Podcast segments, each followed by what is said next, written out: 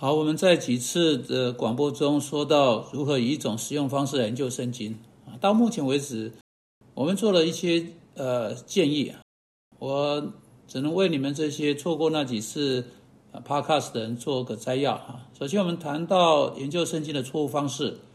啊，那些神秘的方式或神奇的方式，像快速翻阅再用指头指着啊的方法啊，接啊啊试着。啊，借这种方式来发来发现上帝的旨意啊！我用零碎的方式来研究，我们研究小小一段经文，彼此之间没有连结，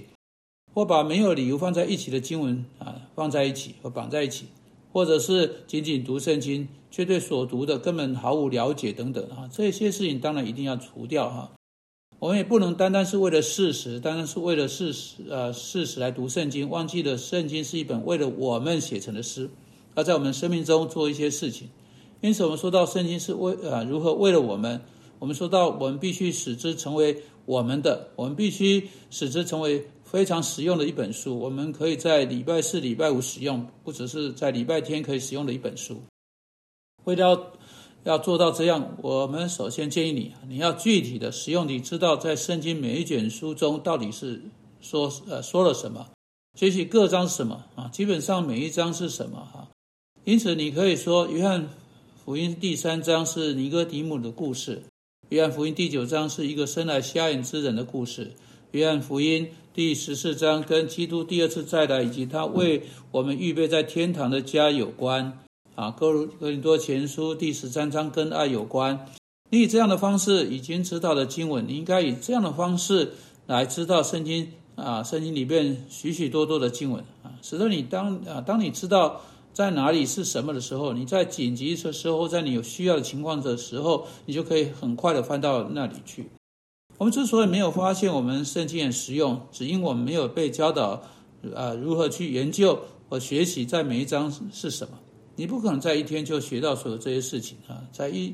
在一天就学会所有章节。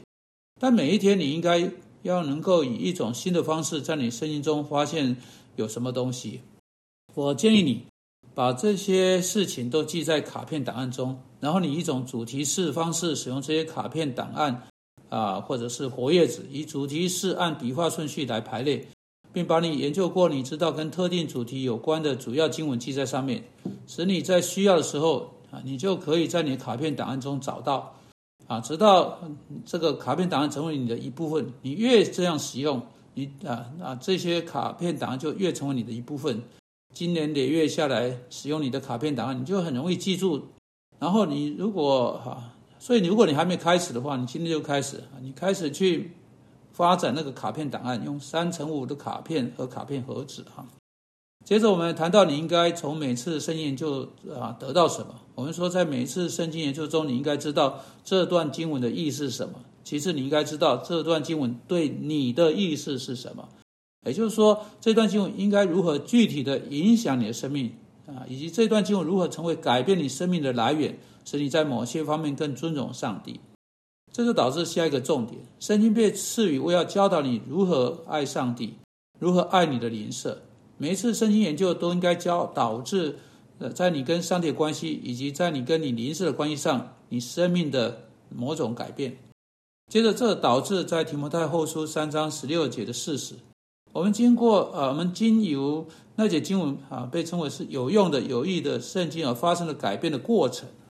首先，他告诉我们上帝所要求我们的，他教导我们；其次，他教导我们如何脱离罪。我们一旦看到那个标准，我们理解到我们未能达到他的标准啊，他是我们知罪。第三，他改正我们，他不只是指出错在哪里，他指示我们如何脱离那个错误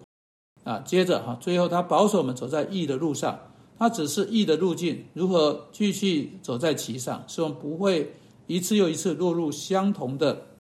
旧罪之中。最后，我们在上一次广播中说到，哈，这是我们今天以及我们下一次哈最后一次广播对这个主题要继续努力的，呃，就是你需要发掘每一节圣经经文的目的是什么。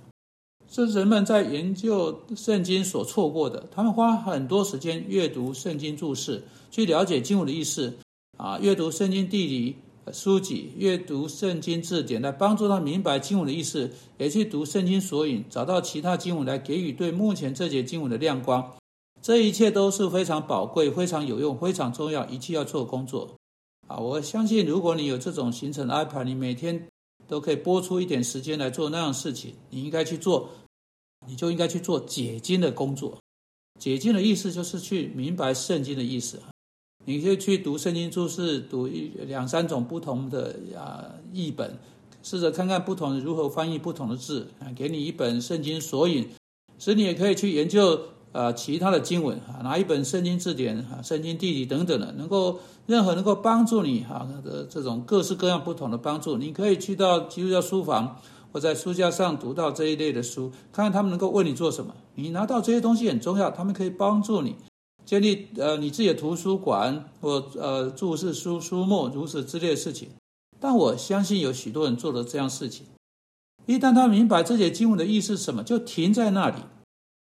如果你可以的话，如果你行程安排可以的话，你应该每一天花一些时间来做这一类事情。但大多数人行程不允许那样事情，因此你真的需要的是一周一天或两天的那种方式。啊，你可以真正分出一些较长时间来研究圣经啊，这是很重要的。也许礼拜天下午是你可以做这件事情的最好时间。也许一个礼拜中好几天，你可以分出呃一个小时或两个小时来做，真正刻苦钻研这些圣经注释，将它们全部摊开在桌上，发现不同注释者说的哈，不要只是看一本，你会发现他不同意，就给你一些指标，所以你知道这可。不可不是像你一开始想的那么简单，你需要明白圣经经文，你必须要会心努力在其上才行。接着刻苦钻研这些经文真正意思什么，把这个意思写在纸上。但是在你得到经文真正意思是什么，他真正在说什么，他你真正理解全部词汇、所有的语词结构，了解上下文历史方面是谁在什么情况之下写了什么给谁给了谁。之后，请不要忘记，你要寻找这节经文的目的。这是我在上次开始强调的，我在今天以及在下一次广播中也要再次强调。目的，所谓目的是你作为全部解经或明白圣经经文意思所要追求的。如果你不明白圣灵要对你的生命做什么的话，如果你不明白他在这节经文中的目的是什么？他的意图是什么？他如何意图通过你对这经文的理解来改变你的生命？你就完全错过了全部的事情，你所做的就全部不不无用了，浪费掉了。你虽然做了这么多的事情，你得到全部事实，这些事实却没有为你做任何事情。因此，你所做的所有这些研究工作的目标，最后一件事情，最终的目标，就是要使你可以想出一句清楚的。目的陈述，圣灵的目的是什么？你可以用一般性的方式或具体方式来陈述目的。我认为你你应该两个都要有，一般性的目的，或者告知你给你之前所没有过的资讯，或者说服你去相信或不相信某件事情，啊，或者他要激励你去做某件事情，或者是这些任何的两两项或三项在一起。通常你不会发现他们是独自的，你会发现经文的强调，或者在告知上面，或者是在说服上面，或者在激励上面。